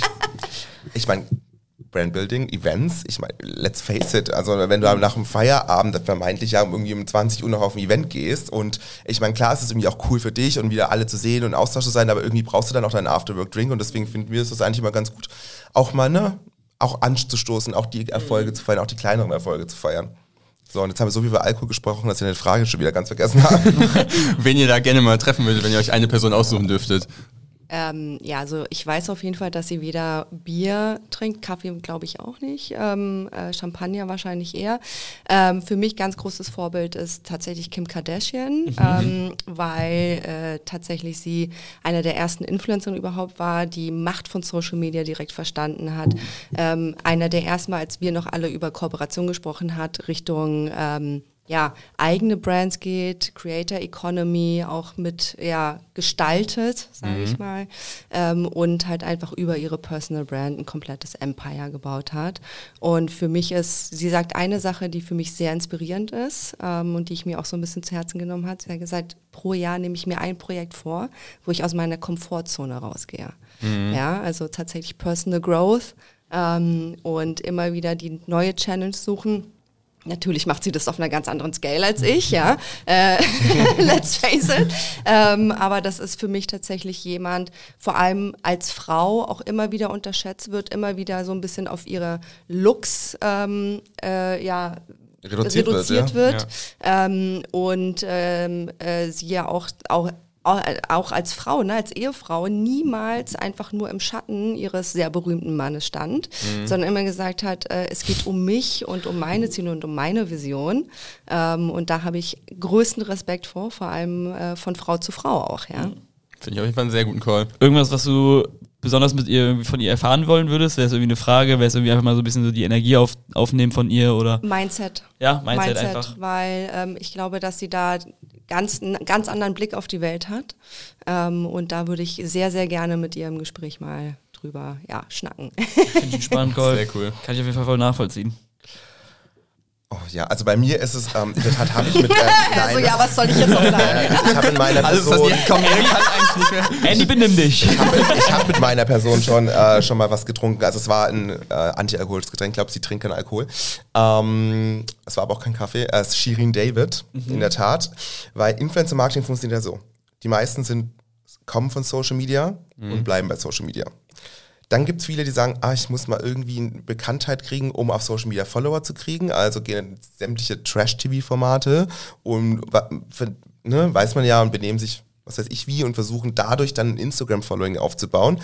Und es gibt Leute, die sind irgendwie Social Media risen und schaffen es danach ins TV und haben diesen Step gemacht und es war auch immer schon ihr Plan. Und Shirin David ja also über Social Media primär bekannt geworden, hat es geschafft ins Fernsehen, DSDS, jetzt The Voice, ist eine der Deutschlands begnadesten Sängerinnen, jetzt das Duett mhm. mit Helene Fischer und trotzdem ist sie auch, obwohl sie es heißt ja immer so, ja, wenn du so glamorous bist und so viel Make-up trägst und so und so auffällige Outfits, ja, nee, dann kannst du ja keine Feministin sein. Das ist Bullshit, ja. Und auch da bei Thomas Gottschalk ist ihm auch das Wasser zu reichen, mhm. in meinen Augen übrigens zurecht.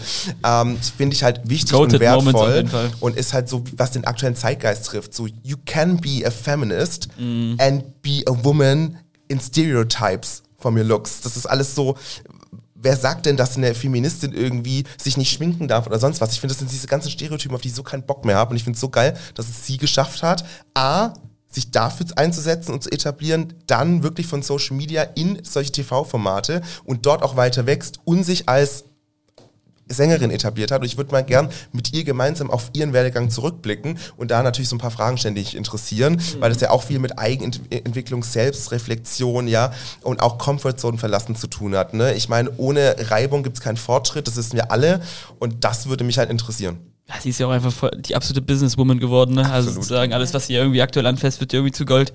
Also ja. ist die eigene Eistee-Marke, größten Arenen in ganz Deutschland sind sold out nach Minuten. Das ist also äh, völlig verrückt. Also genau. finde ich wirklich äh, ja, einen guten Call. Sehr cool. Dann lass uns mal nach zwei sehr guten Nominierungen, auch wenn du vielleicht durch die Sorge hattest, dass es nichts mehr gibt, äh, weitermachen. Ähm, ja, wie ihr dann quasi nach äh, dem Exit von Hello Body an Henkel weitergemacht habt. Ne? Ich gab ja noch ein paar kleine Zwischenstationen, ähm, weiß nicht, ob ihr die nennen wollt. Äh, und dann habt ihr wieder zueinander gefunden. Ähm, ja, man kann ja auf jeden Fall so viel sagen, das sind auf jeden Fall auch Big Player in der D2C-Welt. Ja, genau. also Rosenthal und Gitti ja, Beauty. Sieht also man ja auf LinkedIn alles, das ist ja, ja. super. Also ich meine, also wieder zueinander gefunden. Wir waren nie weg voneinander. Also, also, ne? Nein, man ist natürlich immer im Austausch geblieben ne? Ja, und. Ähm, hat sich auch, ähm, also jetzt nicht dann über Zahlen und sowas ausgetauscht, aber auch, sag mal, ist die bei dir auch so teuer geworden oder so, ne? Also so ein paar äh, Erfahrungen tauscht man ja schon aus. Aber es ist so, wir haben halt, also ich meine, klar, wir hatten jeder unsere eigene Etappe nochmal danach. Kati ist zu Rosa, ich bin zu Gitti und da hatten wir auch unsere Erfahrungen und haben denen auch vor allem in der Skalierung äh, geholfen, gerade im Influencer-Marketing. Ja. Aber ich meine, Why change a running system? Wir haben zu zweit als Doppelspitz bei Hello Body so super funktioniert. Und klar, wir hätten das jetzt in der Selbstständigkeit auch jeder alleine machen können. Aber A, hatten wir damals schon mit dem Gedanken gespielt, mhm. hey, ähm, eigentlich sollten wir uns selbstständig machen, weil wenn wir immer extern mal jemanden wollten, der einen Blick drauf wirft, dann gab es da eigentlich nie das Richtige, also es waren immer so Dienstleister, die entweder angeboten haben, äh, dir ein Paket, wo du mhm. gesagt hast, aber Element B, C und Z will ich gar nicht, aber du konntest nur das nehmen. Oder wir hatten auch den Eindruck, dass, dass wir einfach zu zweit dann immer funktioniert haben, auch wenn wir uns den externen View da nicht holen konnten. Und diese beiden Faktoren haben eigentlich dazu beigetragen, dass wir gesagt haben, hey, let's try together. Weil wir waren beide gerade an dem Punkt, es hat sich auch zufällig so ergeben, dass wir beide dann relativ zeitgleich free waren und gesagt haben, warum nicht? Ne? Also ja. warum nicht jetzt äh, sozusagen schauen, wir, wir geben dem Ganzen mal irgendwie, wir haben, wir haben eine Idee, wir haben einen Business Case, wir geben dem Ganzen sechs Monate zu zweit und gucken, ob es Früchte trägt. Und wie vorhin schon gesagt, nach vier Monaten hat bereits schon sehr starke Früchte getragen. und ähm, das war so der Hintergrund. Und es macht doch auch einfach, finde ich, viel mehr Spaß, zu zweit ja, zu arbeiten. das zu zweit zu machen. Ja. Wir haben uns zuerst beruflich kennen und schätzen gelernt und dann noch angefreundet. Ich glaube, mhm. das ist auch gar nicht so schlecht von der Reihenfolge her, weil dann bist du auch, wenn du mal eine Meinungsverschiedenheit hast oder mal Sachen anders beleuchten möchtest, dann bist du nicht so emotional direkt. Mhm. Ähm, und ich würde es auch nicht ohne sie machen wollen. Ja, man weiß auch einfach schon, was die, was die andere Person auch einfach fachlich, fachlich drauf hat, ne? Also so, man könnte ja alleine mit der, mit diesem Founder-Mix auch einfach an sich recht schnell irgendwie ein bisschen, bisschen hinfallen, weil irgendwie einfach die, die, Kom die, Kombination einfach nicht passt. Und das habt ihr einfach sozusagen davor ja schon völlig einfach ausgelotet. So, das ist einfach 100% passt, ja, oder? aber auch so Sachen wie, weißt du, wir können auch beide beides, aber manche machen natürlich das eine lieber und äh, Kati macht lieber, das eine Thema, ich, ich mache lieber das Buchhaltung. andere. Ich bin unser CFO, so. ja, aber, nein, oder, oder, aber das hätte ich gar nicht erwartet, ich hätte es genau andersrum gedacht, glaube ich. Lustig, von, ne? Ja, weil ich ja eigentlich eher so Zahlen, die Data ja, ja, genau. bin, aber das ist alles, was so persönliche Organisation ist, ist bei mir einfach Horror. Ja, aber vielleicht auch noch so, äh, obwohl ich so super am Socializen bin mhm. und die ganzen Influencer auf diesen Branding-Events war, Kati ist die, die so eine krass laute LinkedIn-Stimme ist, gerade als Frau im Influencer-Marketing. Ja. Wir hatten das Thema, das Kamuschka hat da erst vor ein paar Tagen Post so abgesetzt, warum eigentlich immer nur Männer da berücksichtigt werden, weil eigentlich das eine frauendominierte Branche ist und das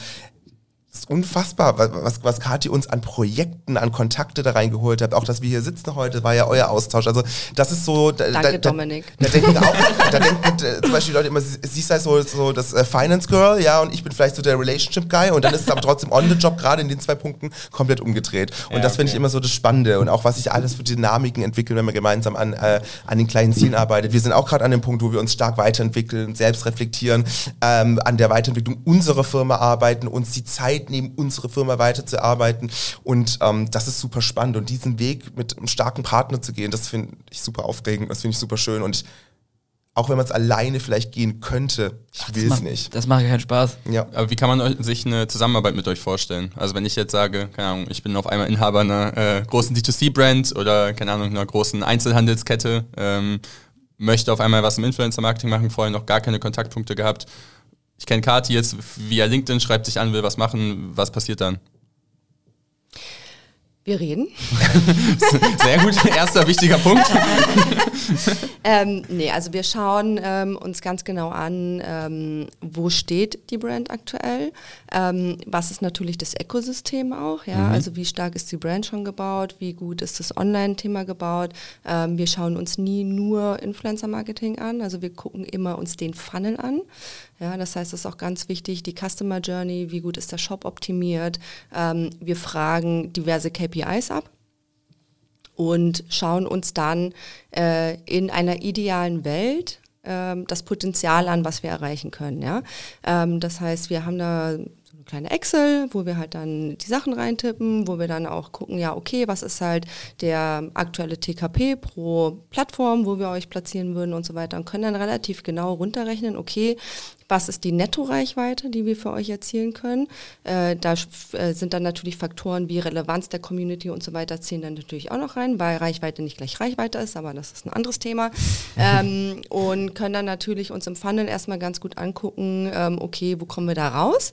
Und können dann auch nochmal ganz gut identifizieren, muss die Brand erstmal ein paar Hausaufgaben machen zum Beispiel. Ja? Mhm. Also wenn zum Beispiel dein AOV zu niedrig ist, ähm, oder deine Promotionsstrategie nicht stimmt oder oder, ähm, können wir relativ schnell sehen. Also zum Beispiel klassischer Fall, wenn ich ein TKP von im Schnitt äh, 50 Euro habe und mein AOV ist 40 und ich habe noch einen Discount drauf, dann muss ich halt relativ viele Orders generieren. Ja. Und wenn meine Brand aber noch nicht diesen One-Faktor gebaut hat, wird es schwierig werden auf Influencer-Seite. Ja? Und das sind so Dinge, die wir erstmal analysieren ähm, und äh, wir dann halt sagen, ja, okay, wir denken, wir können euch da ein Value bringen ähm, oder eben auch nicht. Ne? Ähm, weil bei uns ist einfach ganz klar, you see what you get. Ähm, äh, ich rede da auch nicht groß um den heißen Brei rum. Ähm, und dann ist aber auch ganz wichtig zu verstehen, äh, es ist halt ein People-Business. Business und wir brauchen eine gewisse Zeit, wo wir Flights einfach planen und wo wir diverse Dinge testen, ja, weil das natürlich dann auch alles auf einer Theorie erstmal basiert und es ist ganz klar, ganz klassisches Performance Marketing, wie du es mit Ads und so weiter auch machst. Wir definieren Influencer, die auf Briefing, auf Brandfit und so weiter passen, wo wir natürlich auch über die Insights sehen, aha, gutes Engagement Rate, gute Klicks und so weiter. Ähm, buchen die und lassen diesen Flight durchlaufen. Wir machen das immer auf einer relativ niedrigen Cash-Burn-Rate. Also wir sagen immer so, fang mit 5K oder sowas an, ja, dass du halt jetzt nicht irgendwie, also ich blase jetzt nicht 50k für dich raus und sag dann, oh, hat nicht funktioniert. ja. Sorry. ne? Also ganz klassisch, wie du es halt mit Ads auch machen würdest, ja, hast ein Testing-Budget und guckst dann, aha, okay, was passiert jetzt, ja. Link-Klicks zum Beispiel extrem gut gewesen, Traffic gut gewesen, Storytelling war gut gewesen, aha, okay, check, ähm, hat hinten raus vielleicht noch nicht die Conversion gebracht, die wir wollen, okay, wir schauen uns den Funnel an, wo haben wir die Leute verloren, ja? Ist das was, was wir quasi hinten im Funnel optimieren müssen, muss die Landingpage optimiert werden und so weiter und so fort, oder können wir das über die Influencer Ne, äh, beeinflussen und so weiter und so fort. Ähm, und in der Regel ist das schon so ein Sechs-Monats-Projekt ähm, und danach können wir ins Scaling gehen. Krass. Das klingt auf jeden Fall erstmal nach gut strukturiertem Dingens, aber ich glaube, ja, vor allem hat auch nichts anderes erwartet. ja, ich finde es halt, halt so interessant, weil man denkt irgendwie ganz anders. Man denkt irgendwie so, es ist nicht so komplex und es ist nicht so metrisch bezogen, nicht so datengetrieben. Also der Andy ruft euch mal eine also Nummer an und äh, gibt, überweist genau, irgendwie 20.000 und dann kommt der, eine Story. Der Andy hat 25 Kontakte zu super Influencern, ja, genau. ruft der Andy an, die bucht ihr für 20.000 Euro und dann passt der Rest. Also es würde wahrscheinlich auch gehen, Andy. Ich will, also sowas passiert teilweise, sowas passiert teilweise und teilweise passiert es auch, dass äh, alte KollegInnen von früheren Etappen so kommen, hey, ich bin jetzt hier, ich habe ein Projekt, könnt ihr uns da unterstützen, sowas passiert. Aber ja. der Hauptprozess ist, dass das Kadi gerade wiedergegeben hat und das ist unser Approach, mhm. weil wir halt auch sagen, wir sind datengetrieben, wir gucken auf mhm. die Performance und klar, gerade im Aufbau ist das auch noch wichtig, das Brandbuilding und Awareness, das ist auch mhm. relevant, aber es kommt ja immer auf das individuelle Ziel unserer Kunden an und die variieren natürlich und dementsprechend, wie wir gesagt haben, wir versuch nicht irgendein fertiges Prinzip über dich drüber zu stülpen, sondern wir schauen uns deinen Case ganz genau an, evaluieren, dann können wir einen Mehrwert für dich stiften, ja. Und dann sagen wir, okay, wenn du, wenn du zum Beispiel, wir hatten auch den Case, ähm, da hatten wir ein Unternehmen, das hat schon Influencer-Marketing betrieben, war schon relativ erfolgreich. Und da hatten sie aber ein Problem, Neukunden reinzuholen oder es, gab ein Problem, äh, damit weiter zu skalieren. Also da gehst du natürlich anders rein. Da musst du nicht auf eine, auf eine niedrige Cash-Burn-Rate achten. Da musst du nicht erst im Aufbau erstmal Angles testen. Da gibt es die Angles meistens schon. Aber du musst da schauen, okay, was sind die anderen Challenges? Da können wir auch ansetzen. Also das kommt ja immer auf, mhm. auf das Ziel an. Aber dass das Kati gerade äh, perfekt beschrieben hat, das ist der häufigste Fall. Ja, also man merkt, glaube ich, relativ stark, du hast es eben schon mal gesagt, es gibt, glaube ich, kein richtiges Blueprint. Also okay. es gibt sozusagen kein, keine Schablone, die du einfach drauflegen kannst, machst genau. einfach so, es funktioniert so nicht. Genau. Ja, es und jeder, der dir das erzählen will, ja. der will dir einfach was verkaufen. So, ja, und, mhm. und er redet am Ende aber Bullshit. Also. Mhm. Ja, ich bin zum Beispiel auch kein Fan davon, wenn man immer nur von Reichweiten, die erzielt worden sind auf TikTok oder so, ähm, spricht, weil die Frage ist immer, was ist die Qualität dieser Reichweite für das Ziel, was ich habe, ja. Ähm, klar, wenn du jetzt natürlich ähm, eine große Retail-Kette bist, ähm, dann wird es nicht in erster Linie Online-Sales als Prio-Thema geben, ja. Dann geht es natürlich auf Awareness, dann ist auch klar, ja, okay, ich möchte für das eingesetzte Budget ähm, eine Reichweitenmaximierung erzielen, ja. Dann ist das auf jeden Fall eine gute Strategie. Dann muss man aber auch das beispielsweise auf ein TKP runterbrechen oder so, ne. Also womit verifiziere ich jetzt, dass die Reichweite Reichweite, die ich erzielt habe, auch maximiert wurde? Ne? Also das sind so die Fragen, die dann dahinter stehen. Und klar, wenn ich natürlich als E-Com will ich Sales machen, ja. Das heißt, wenn ich natürlich. Äh, das das Ziel sein, ja. Ne? Also äh, und, und sehr oft wird dann immer von Viralität gesprochen. Mhm. Und dann sage ich, ja, Viralität, aber für was denn? Ne? Also Klar ist das cool, weil ich will darüber die Brand promoten und ich will grundsätzlich Traction ähm, darüber generieren. Aber in der Regel ist es nicht so, dass dann automatisch mehr Umsatz darüber. Ja. Ne? Also, ähm, Viralität bedeutet Streuverlust, ne? Let's face it. So. Und Community Building ist dann natürlich halt was, was man halt auch strategisch einsetzen kann. Aber es ist halt dann wahrscheinlich kein direkter Sales-Kanal, wie es sonst sozusagen zu betrachten wäre. Also TikTok also sozusagen, sozusagen die Brandaufbau langfristig, das ist nicht direkt vielleicht der direkte Absatz, den du durch eine Story bekommst. Das genau, sind sozusagen zwei verschiedene komplette Ansätze, die man fahren muss. Korrekt, ähm, wobei ich natürlich die Traction schon brauche, um dann den Sales-Kanal auch entsprechend langfristig aufzubauen. Ne? Also du musst natürlich schauen, wie setze ich wen ein.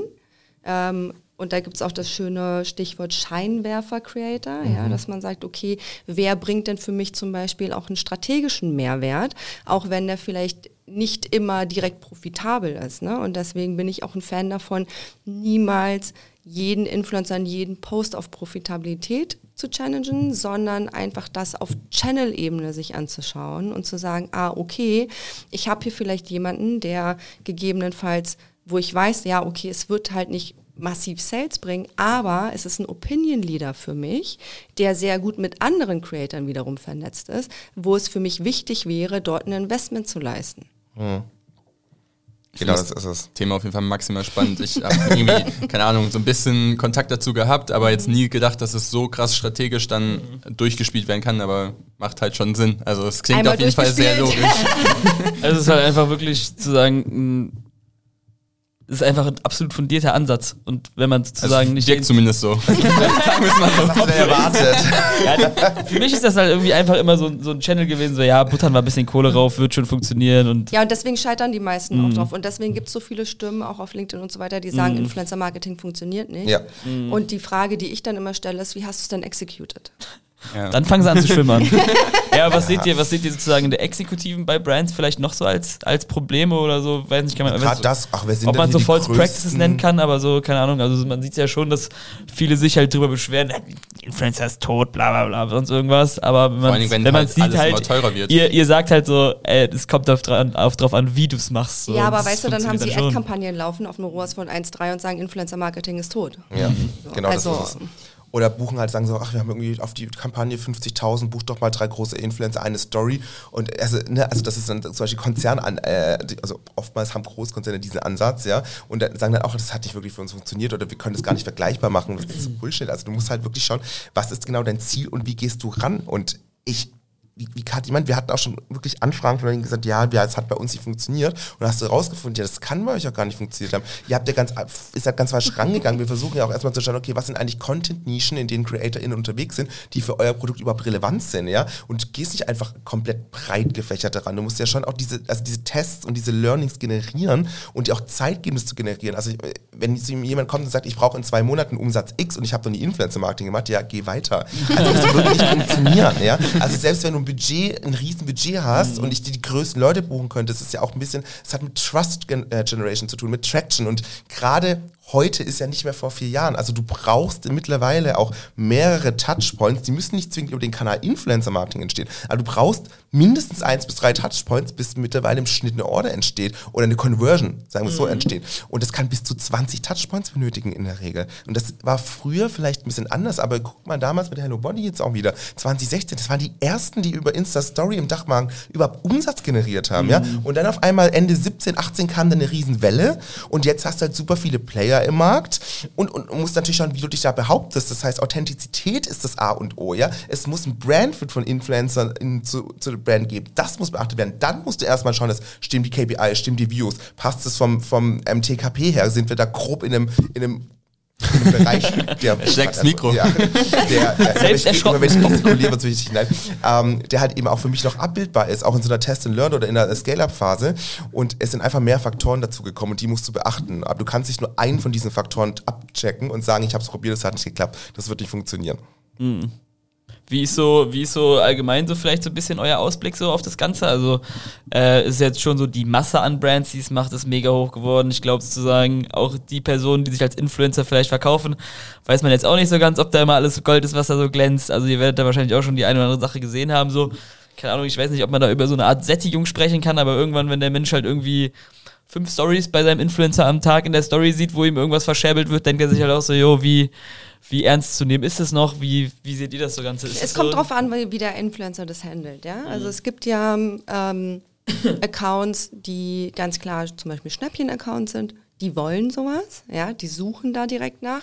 Das sind aber natürlich auch äh, Communities, da kannst du jetzt kein Produkt mit einem AOV von über 100 Euro platzieren. So wird nicht funktionieren. Aber das weiß man dann halt quasi schon vorher, also in, aus eurer Wir Sicht wissen das. Ja, genau.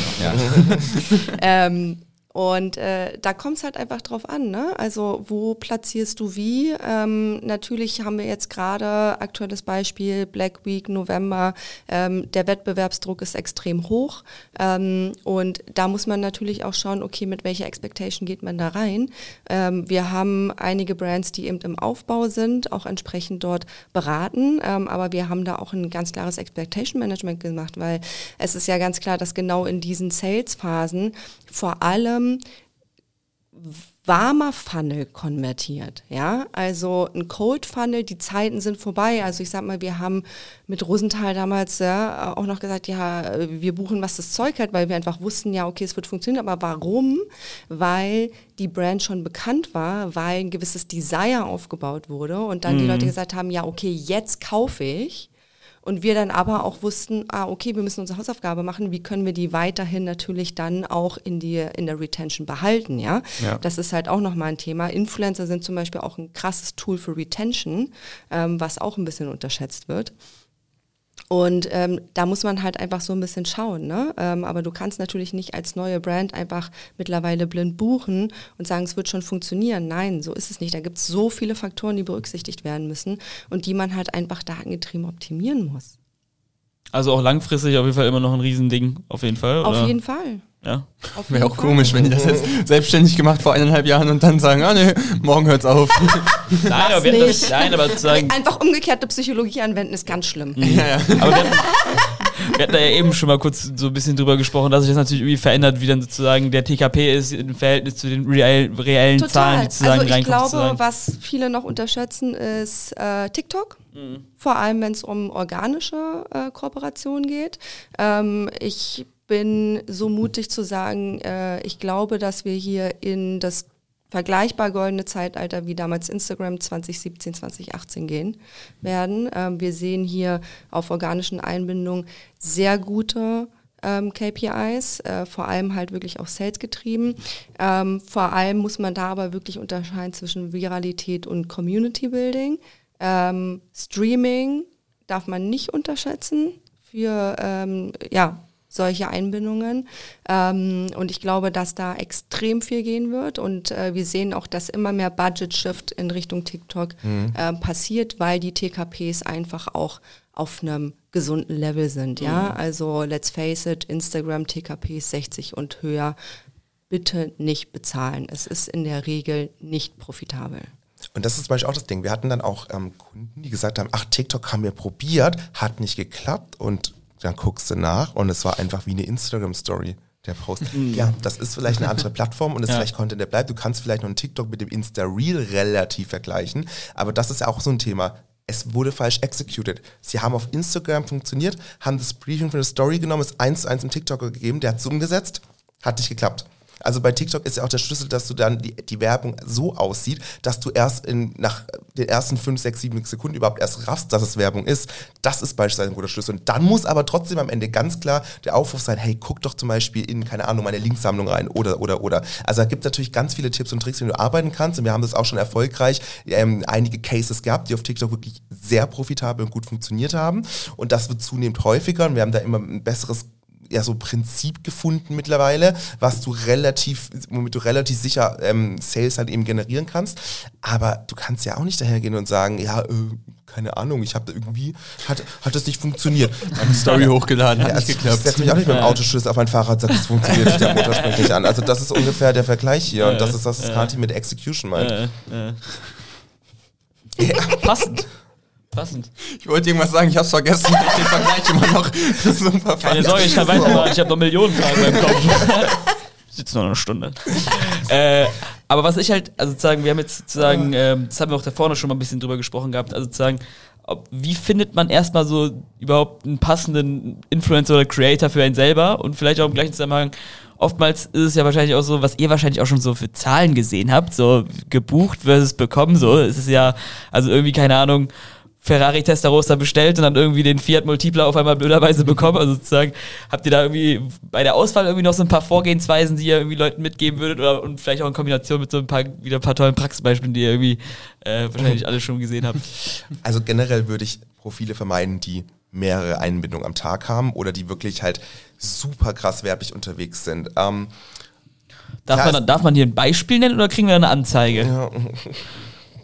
Oh, es ist I prefer not to speak if I speak I'm in big trouble. So Tester-Accounts, ja. ja, oder so ähm, Accounts, die halt schon meinen, die wirklich so Sales und Deals promoten und zwar nicht nur während der Black Week oder dem Black Month, sondern an sich. Klar, da kann, die, die machen da ist ja der Content Werbung der gewünschte. Genau. So. Aber es gibt halt eben auch Profile, da muss man unterscheiden, wenn du zum Beispiel Profile hast, die jeden Tag eine andere Einbindung haben, wirklich jeden Tag dann ist ja das ein Share of Wallet irgendwo auch gespendet. Also mhm. Also deine, dein Wettbewerb ist ja nicht zwingend, zum Beispiel, wenn du jetzt ein Fashion-Brand bist, andere E-Com Fashion-Brands, sondern auch eine andere E-Com Beauty oder Fitness oder sonst was für Brand, die halt eben über Social Media ihren Umsatz machen. Und ich meine, der, der durchschnittliche Social Media User ist auch nur bereit, Betrag X im Monat auszugeben. Und wenn du dann halt mit Profilen arbeitest, die halt sehr viel Werbung machen, ist es schon wahrscheinlicher, dass dein Anteil da geringer ausfallen ja. wird. So, das heißt, ich würde immer schon mal schauen, dass Prof und es ist auch ein bisschen, wenn du so viele Werbepartner hast, scheinst du ja auch nicht wirklich für mhm. gewisse Werte stark einzustehen, weil du bist ja anscheinend mehrfach bespielbar. Also ich denke mir immer, mhm. ja, wenn du so versatil da irgendwie bist, dann kann das ja eigentlich vielleicht auch gar nicht wirklich sein, dass du eine Community hast, die wirklich auch auf krasse Values Wert legt. Wenn wir zum Beispiel einen Kunden haben, wo wir wissen, das ist ein nachhaltiges Produkt, die kreieren neue Mode aus Modemüll, dann ist das doch was, wo ich weiß, okay, krass, das muss ich doch bei der und der Content-Nische platzieren. Und die würden aber zu Brand X, Y und Z Nein sagen. Das heißt nicht, dass diese Marken schlecht sind, aber sie matchen nicht. Und das sind so ein bisschen ähm, Dinge, auf die ich schaue. Anzahl an Kooperationspartner und die Kooperationspartner, die es gibt, bleiben die länger oder sind das immer nur so einmalige? Weil wenn die immer nur einmal kooperiert haben, dann weiß es auch, mh, hm, ich glaube, ähm, dann gerade bei den E-Commerce-Brands, dann wird es nicht so wirklich gut funktioniert haben. Und da gibt es natürlich auch, ähm, klar, wir wissen auch bei vielen, wer funktioniert. Es gibt auch Tools, mhm. die man verwenden kann, um so Sachen einzusehen. Ähm, ja. Grüße an Linkster. Mhm. Ja. Grüße an Story Clash. Ja. Tendenziell, was ist so mit dem Thema, einfach irgendwie so ein bisschen Copycat-Modus zu machen? Das hört ihr wahrscheinlich auch irgendwie in relativ vielen Kundencalls. Also bei uns ist es sehr oft so, ja, das habe ich da und da gesehen. Das muss ja dann eigentlich auch für meine Brand funktionieren, weil wir sind irgendwie in der gleichen, in der gleichen Nische unterwegs oder so. Aber das ist ja, wie ist das bei euch? Das ist also ja wahrscheinlich auch kein Garantiefaktor. Also, ja, okay, die hat schon mal Werbung für eine andere Skincare-Brand gemacht. Das heißt, es muss, muss ja auch, jetzt auch buchen muss die jetzt auch zwingend für mich funktionieren. Also da kann ich ja vielleicht auch kurz ähm, aus dem Nähkästchen plaudern. Ähm, gerne. äh, weil ich ja ähm, nach Hello Body bei Rosenthal äh, entsprechend fürs Influencer-Marketing verantwortlich war. Ähm, und äh, natürlich ähm, hatte auch ich damals ähm, genau diesen Ansatz und habe mir gedacht, Mensch, äh, ich gucke doch mal, wer bei Hello Body keine Lust mehr hat ähm, und frage die mal an, weil die funktionieren ja auf Skincare. Äh, und äh, habe dann relativ schnell mitbekommen, dass das überhaupt nicht funktioniert hat, ähm, weil natürlich ganz andere Positionierung. Rosenthal steht für Holistic Healing. Da geht es tatsächlich auch mehr um ja einen eher esoterischen Ansatz, vor allem damals. Heute sind sie ein bisschen moderner. Rebranding auch sehr gut gelungen damals. Ähm, und da haben wir natürlich gesehen, aha, okay, äh, es geht nicht nur darum, wer verkauft Skincare gut, sondern es geht darum, wer verkörpert deine Brand. Ja, und ähm, auch Influencer, die beispielsweise bei Hello Body gar nicht funktioniert haben, die waren die Top-Performer bei Rosenthal, ja. Und ähm, das ist auch das, was wir meinen mit, es gibt kein Blueprint und dieses, ja, Influencer-Trading unter den Brands, äh, sag mir mal, wer bei euch gut performt hat, den buche ich, wird wenn du nicht dieselben Values auch hast ähm, und dieselbe Brand Positioning, relativ eher nicht funktionieren. Natürlich ist es aber trotzdem immer was, was man beleuchten sollte, ja, weil wenn wir da Data, natürlich einen Datenpunkt haben, dann sollten wir den auf jeden Fall evaluieren, ne? weil es kann natürlich schon sein, dass es vielleicht funktioniert. Ne? Also wir nähern uns ja auch so an, dass wir sagen, okay, wir haben diesen Datenpunkt, wir wissen, dass bei Brand XY ähm, der Creator gut performt hat, die Community findet diesen Content relevant, Ja? Ähm, ich habe hier eine Brand, die in einem ähnlichen Sektor unterwegs ist. Gucken wir doch mal, lass doch mal einen Test fahren. Äh, und letztlich ist es so, ähm, natürlich, du hast Datenpunkte ohne Ende, die du ähm, nutzen kannst, um diese Blackbox, die du ja letztlich da vorliegen hast, so klein wie möglich zu gestalten. Aber letztlich musst du testen um natürlich dann auch herauszufinden. Aber was wir machen ist, wir versuchen in ein kalkuliertes Risiko zu gehen. Ja? Also wir wollen jetzt nicht einfach nur, ja, okay, sieht cool aus, lass mal machen. Die gefällt mir vom Style. Das ist vielleicht ein bisschen zu wenig Datenpunkt. Ne? Mhm. Ne? Und dann hat Ja, haben wir auch. Und, und dann einfach zu sagen, ja, okay, wir haben hier so viele ähm, Anhaltspunkte generiert. Wir haben uns äh, die Netto-Reichweite im Verhältnis zur Brutto-Reichweite angeguckt. Wir haben uns die Linkklicks angeguckt. Wir haben uns angeguckt, wie viele Kooperationen sind dort, wie viele langfristige Kooperationen sind dort ähm, und so weiter und so fort und können dann natürlich auch runterrechnen von den Linkklicks. Das ist ja quasi meine CTR, ja, kann ich dann auch nochmal meine Conversion Rate im Shop drüberlegen und kann relativ gut sagen, mit dem Invest, was ich da tätige, denke ich, das wird funktionieren, wenn alles andere, Storyline, Produktplatzierung mhm. und so weiter auch passt. Und das machen wir alles und dann sehen wir, funktioniert es ja oder nein. Und es gibt immer Leute, die trotzdem nicht performen. Ja? Also wer jetzt sagt, jeder Influencer muss immer performen, ist halt auch Bullshit. Ähm, in der Regel ist es aber bei uns so, dass relativ viele performen, aber auch nicht jeder profitabel. Das ist halt auch so, ne? Das ist halt People Game und dann fängst du darauf an zu optimieren. Finde das voll interessant, weil das halt so ähnlich ist zu unserem mhm. Prozess beim AB-Testen vom mhm. Ding her, dass wir also eigentlich eins zu eins die mhm. gleichen Datenpunkte mhm. dann, was heißt, anschauen. Mhm. Ähm, aber priorisiert ihr das dann so quasi auch, dass ihr zum Beispiel sagt, keine Ahnung, wir haben das dann so ein Scoring-System, dass wir sagen, wir sollten als erstes das machen, dann das machen und dann das machen. Ist es dann im Influencer-Marketing auch so, dass man sagt, okay, keine Ahnung, die hat jetzt einen Score von 12 und die andere aber dann nur von 10, das müssen wir halt die, die Story erst buchen oder. Also wir haben keine Scores, ähm, ja. aber wir sind natürlich immer äh, in einem Kickoff mit einem neuen ähm, Kunden erstmal in der Strategie drin, ja. ja. Ähm, und setzen uns dann Ziele und auf diese Ziele definieren wir dann entsprechend und darüber ähm, entscheiden wir dann, wen wir buchen. Mhm. Also wer ist most likely ähm, dafür da, um quasi in dieses Ziel einzuzahlen. Ja? Ähm, und von da aus ist es einfach eine rollierende Optimierung. Ja, und du darfst halt auch nicht pennen. Also du musst halt einfach agil sein. Und ich glaube, das ist auch was, was bei vielen Brands nicht richtig executed wird, dass sie einfach die Sachen verschlafen. Ja. Mhm. Weil was ich mir halt dann auch schwierig vorstellen, dann darfst du sofort deinen Punkt sagen. äh, wenn ich jetzt zum Beispiel mir, mir vorstelle, okay, wir haben eigentlich den Plan, in einem Monat irgendeinen Influencer zu buchen und mhm in den vier Wochen dazwischen bekommt er irgendwie einen Shitstorm ab und keine Ahnung, dann können wir den nicht mehr buchen, weil Grund XYZ, mhm. keine Ahnung. Mhm. Es ist ja auch irgendwie so, okay, jetzt haben wir das eigentlich priorisiert gehabt, dass das passte sozusagen von der Reihenfolge her, aber es geht dann nicht mehr, muss man ja auch super schnell improvisieren oder nicht. Korrekt. Ja muss halt Realtime arbeiten. Nein, ich wollte ja, genau. eigentlich, ich wollte eigentlich das bestätigen. Also, also. du kannst hier und da schon mal Smart Copying betreiben, ja, ja und mhm. was du gesehen hast, auch mal versuchen für dich wieder zu verwerten. Du musst nicht bei jedem Punkt das Rad neu erfinden, aber einfach eins zu eins kopieren funktioniert da, funktioniert bei mir, das funktioniert nicht. Ja, okay, fair. Was ist von euch noch so in der, in der Zukunft zu erwarten? Ich habe also, noch eine, ja, mach. Ja. mach. Nee, geht in die gleiche Richtung. Okay, perfekt. Was, was von euch noch in der Zukunft so zu erwarten? Also wo wollt ihr mit äh, All That Matters Consulting hin?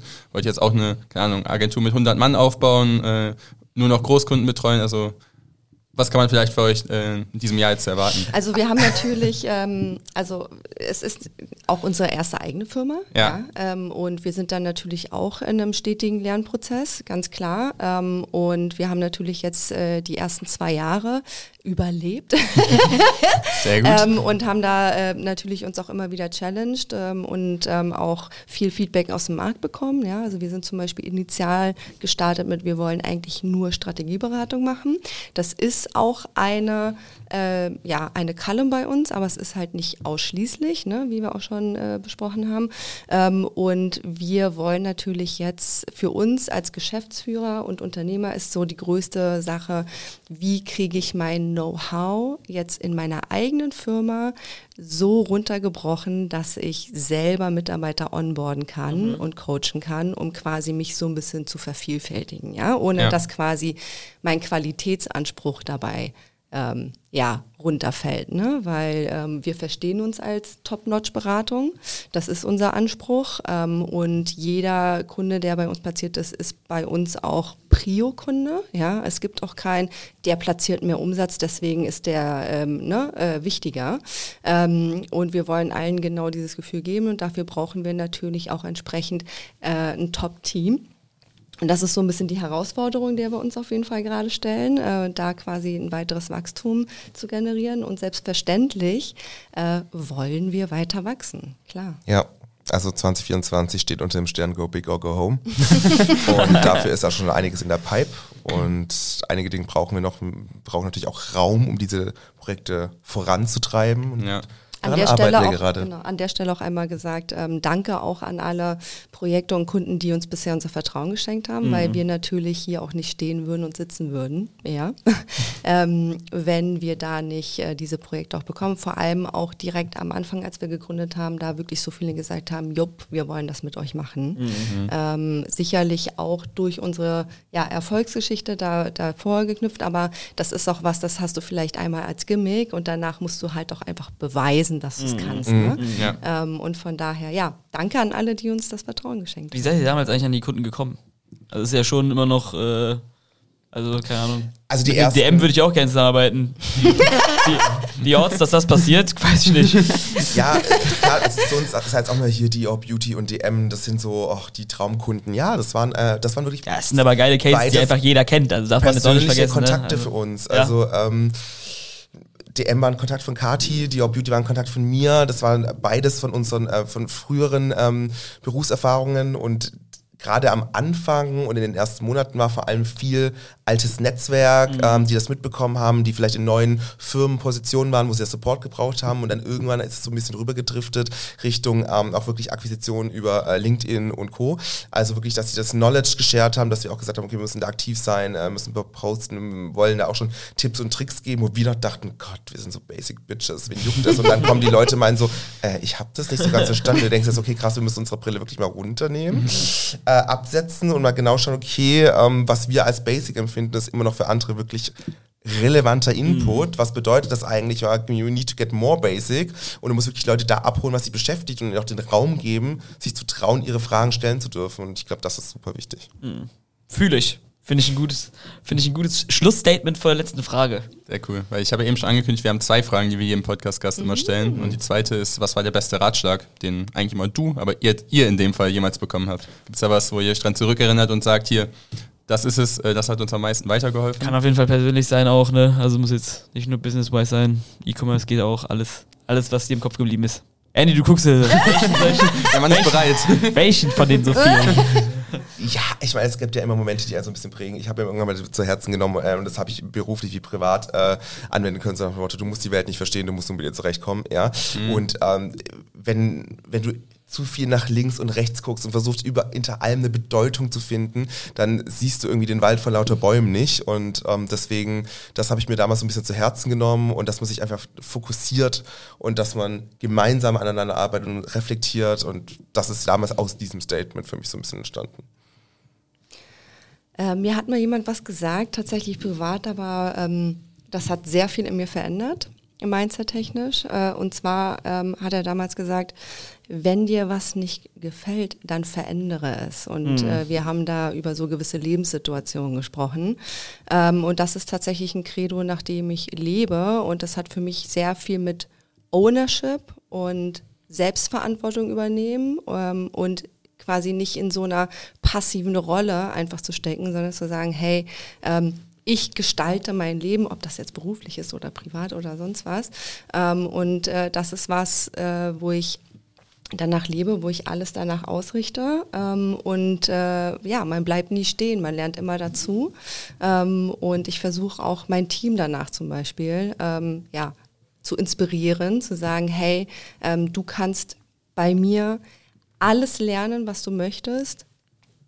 Gib Gas, ja, wenn du sagst, das ist das Thema oder da will ich noch mehr von dir lernen oder das will ich mal machen. Do it, ähm, aber nichts ist schlimmer als Passivität. Mhm. Mhm. Okay, kann ich auf jeden Fall nachvollziehen. Ich. Also ich fand das war auf jeden Fall eine super Folge. Ich weiß nicht, wie es für euch war. Ich würde das Ganze damit dann mal abrunden. Äh, das sind eigentlich immer schöne Schlussworte. Ja, ja. Also man muss da gar nicht mehr viel hinzufügen, um ehrlich zu sein. Deswegen danke, dass ihr da wart. Hat äh, mir vielen persönlich Dank sehr viel Spaß gemacht. Und ja, vielleicht bis zum nächsten Mal. Also ich muss auch ganz ehrlich sagen, von mir vielen, vielen Dank. Äh, tolle Folge geworden. Vielen, vielen Dank, dass ihr auch so offen über Insights und äh, die Sachen jetzt auch nicht so hyperkryptisch rübergebracht habt. Also das war jetzt mal schön sozusagen die Komplexität des Themas mit viel Relevanz sozusagen aus dem Inhalt äh, zu verstehen. Deswegen vielen, vielen Dank. Es hat mir mega, mega viel Spaß gemacht. Äh, ich bin mir ziemlich sicher, ihr werdet damit auf jeden Fall noch ordentlich Erfolg haben. Äh, ist ein coolen Ansatz, den ihr folgt. Ihr beide seid auch ein cooles Team, einfach, muss man einfach sagen. Und, muss man auf jeden ähm, Fall nochmal festhalten, ja. ja in dem, jetzt die Berliner Luft. in dem Sinne auf jeden Fall vielen, vielen Dank. Hat mir mega viel Spaß gemacht und ja, von mir auch bis bald. Ja, ciao. ciao. ciao.